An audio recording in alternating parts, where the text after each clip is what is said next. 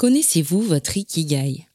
Vous avez sûrement déjà vu cette image avec quatre cercles entrelacés qui est partout sur Internet et qui est en fait une interprétation occidentale qui définit l'Ikigai uniquement par rapport au domaine professionnel. Et en discutant avec les gens au Japon, quand j'y vivais, j'avais appris que ce concept japonais est en fait beaucoup plus riche et qu'il peut concerner d'autres domaines de notre vie. Du coup, j'ai fait beaucoup de recherches sur le sujet pour mieux comprendre. Et si vous vous demandez comment le trouver, dans cet épisode, vous allez savoir comment reconnaître votre Ikigai. Bonjour et bienvenue dans Connexion Ikigai, un podcast qui aide à façonner sur mesure la vie alignée et pleine de sens que l'on veut vraiment. Je suis Verora Kotorisoa, auteur et coach certifié spécialisé en transition de vie Ici, chaque semaine, je partage avec vous des outils simples et des histoires d'ailleurs pour être soi et créer sa vie selon son design humain et bien sûr selon son ikigai.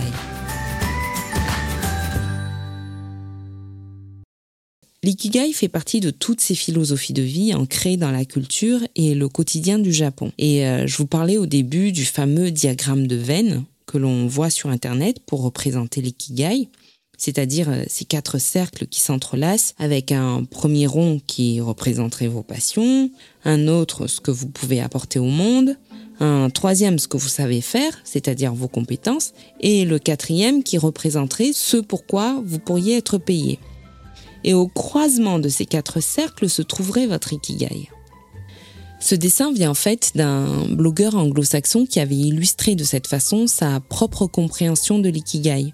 Et ce schéma qui a eu l'avantage de populariser en Occident un concept plutôt inconnu jusque-là est devenu viral au point qu'on en voit maintenant des milliers de versions partout sur le web et dans toutes les langues. Et même l'auteur en était surpris parce que il écrit sur son site qu'il reçoit toujours des messages de partout dans le monde. Et ce que je trouve super intéressant là-dedans, c'est de voir que peu importe d'où l'on vient finalement, il y a ce besoin universel de donner du sens dans ce qu'on vit. Parce que ça veut dire qu'en ce moment même, à l'autre bout du monde, il y a des gens qui, comme vous, comme moi, se posent les mêmes questions de trouver, de vivre leur ikigai, de, donner du sens à leur vie. Par contre, d'un autre côté, ce schéma a aussi contribué à ce qu'on associe le concept uniquement à la carrière et du coup ben on l'utilise surtout comme un outil de réflexion pour orienter sa voie professionnelle. Pourtant, dans la définition originale, on peut tout à fait trouver son ikigai dans d'autres domaines de vie, comme euh, par exemple dans nos relations, avec des proches, avec des amis, avec notre entourage. Et je me rappelle qu'une amie japonaise m'avait raconté que la première fois qu'elle avait pris conscience de ce concept, ça avait été un bouleversement pour elle. Parce que elle avait toujours tout misé sur son travail et elle avait mis toute son énergie pour briller dans l'entreprise et essayer de gravir les échelons dans un milieu très masculin. Et euh, elle avait l'impression que le travail était la priorité dans son emploi du temps. Et d'un coup, quand elle s'était rendue compte que son véritable ikigai, en fait, c'était de s'occuper elle-même de son enfant, ça a été le bouleversement total. En fait, avant ça, elle pensait que prioriser son travail était aussi un moyen de se dédier à son enfant, puisqu'elle assurait ainsi financièrement son avenir. Mais du coup, cette prise de conscience avait provoqué chez elle une remise en question assez profonde de tout son fonctionnement en tant que mère, en tant que femme, à la maison et euh, dans le monde du travail. C'est pour ça que ça a entraîné un vrai bouleversement. Pas seulement dans l'organisation de son temps, mais aussi dans ce qu'elle croyait connaître d'elle-même. Et elle m'en avait parlé ouvertement parce que elle anime maintenant des ateliers dans sa ville pour euh, aider les gens à identifier et vivre leur ikigai en conscience. Mais en général, au Japon, les gens n'en parlent pas comme ça. Hein.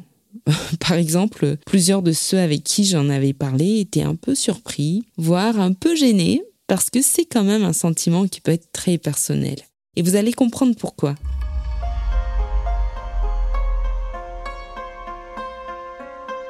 Alors, il faut savoir que le mot japonais ikigai est formé du caractère kanji iki, qui désigne la vie dans le sens de la vie de tous les jours, et gai, qui, selon le psychologue japonais, le professeur euh, Akihiro Asegawa, viendrait du mot kai, utilisé il y a plus de mille ans pour désigner un coquillage.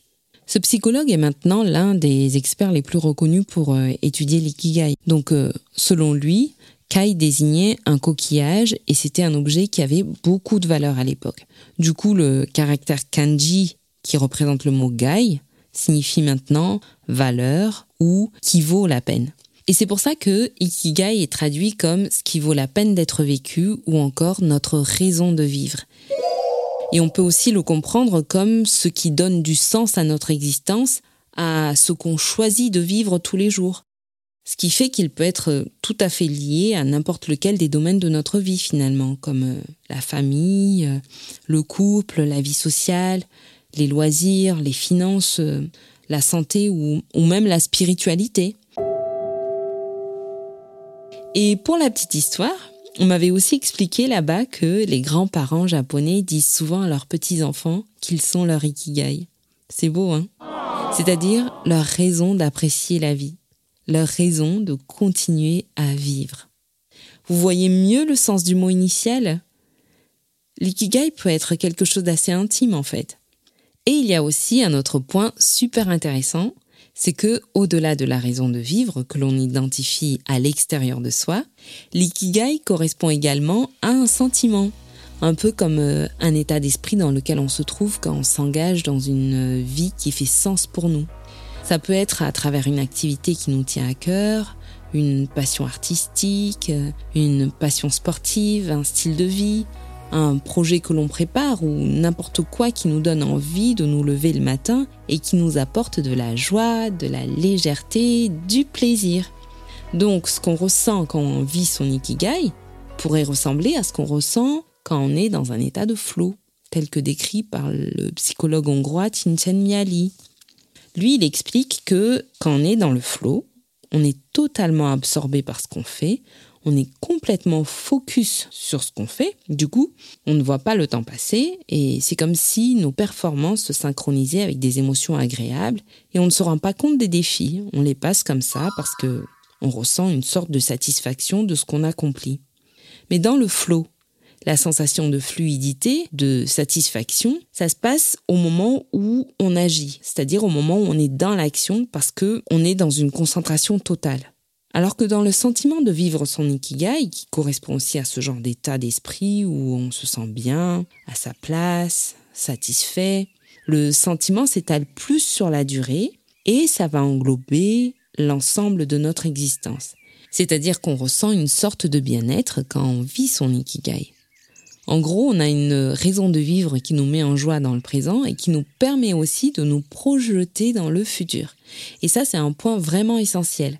D'ailleurs, il y a une journaliste japonaise, Yukari Mitsuhashi, qui a aussi écrit un livre sur l'ikigai, qui explique dans son ouvrage que le fait d'être satisfait du présent nous permet de nous visualiser plus facilement dans le futur. Parce que l'ikigai nous fait aimer notre existence au présent, c'est sûr, mais ce n'est pas juste limité au bonheur immédiat. C'est vraiment un bien-être qui donne confiance en l'avenir et nous fait sentir que notre vie vaut la peine d'être encore vécue. C'est peut-être d'ailleurs pour ça que des auteurs comme Hector Garcia, qui a été l'un des premiers à expliquer ce concept en Occident, a fait le rapprochement entre le fait de vivre son ikigai et la longévité des habitants d'Okinawa, qui par ailleurs euh, sont aussi connus pour avoir une alimentation très saine. Donc euh, pour ceux qui ne le savent pas, euh, en fait Okinawa c'est une île au sud de l'archipel du Japon où on recense plus de centenaires qu'ailleurs dans le monde. Maintenant, vous comprenez mieux pourquoi les gens sont un peu surpris quand on leur demande leur ikigai au Japon. Pour eux, c'est un feeling qu'ils ont développé sans le nommer, c'est un concept juste naturel dans leur culture. Du coup, contrairement à l'Occident où on a l'habitude de refaire le monde entre deux bouchées d'apéro, poser la question comme ça au Japon, c'est un peu comme si euh, on les faisait plancher euh, sur un sujet de philo entre, euh, entre deux bouchées de sushi, quoi. Vous voyez l'idée et ce qui est formidable quand même, c'est que nous avons tous un ikigai unique à la personne que l'on est, puisque nous avons chacun notre façon propre de trouver ou de créer de la joie.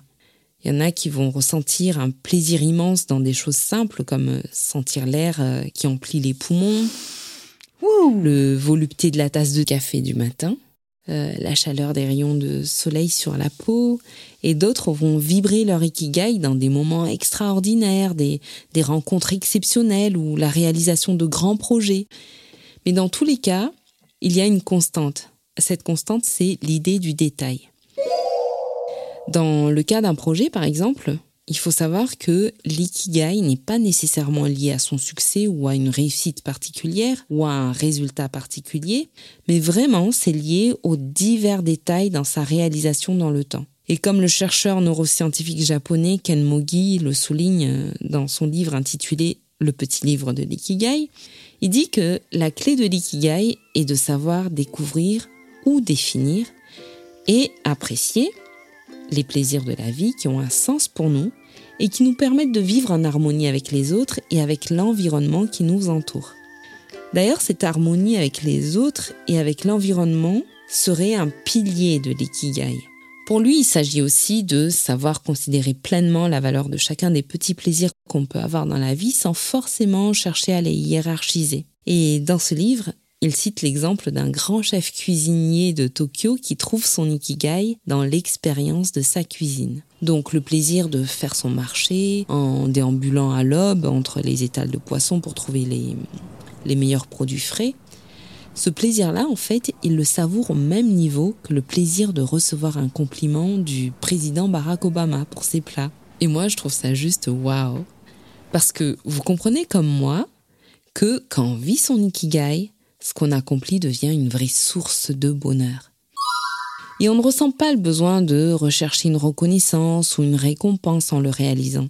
C'est pour ça qu'avoir conscience de notre ikigai peut nous aider à garder notre motivation dans les changements qu'on peut traverser. Parce que du coup, l'ikigai devient un peu comme euh, un noyau autour duquel on va organiser nos diverses habitudes de vie et notre système de valeurs.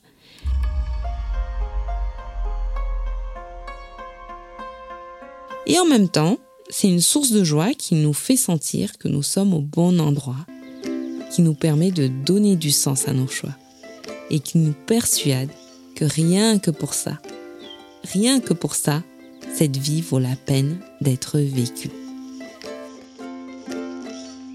Alors si maintenant vous vous demandez comment trouver votre ikigai, je vous invite à commencer par vous poser cette question. Quelles sont les petites choses qui me donnent envie de me lever le matin Aussi simple que ça. Quelles sont les petites choses qui me donnent envie de me lever le matin? Prenez le temps d'y penser. On peut aussi se demander qu'est-ce que j'aime accomplir pour le plaisir qui me procure de la joie sans que j'ai besoin d'une récompense ou d'une reconnaissance extérieure?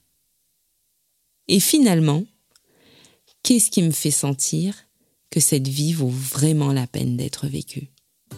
Autrement dit, si je n'avais qu'une seule chose à faire durant mon passage sur Terre, qu'est-ce que je choisirais?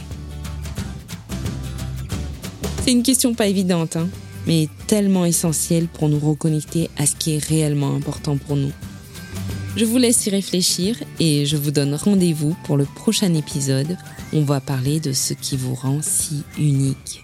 D'ici là, pensez à partager le podcast à quelqu'un que vous aimez bien, la première personne à qui vous pensez maintenant par exemple. Merci d'être là, prenez soin de vous et à tout bientôt.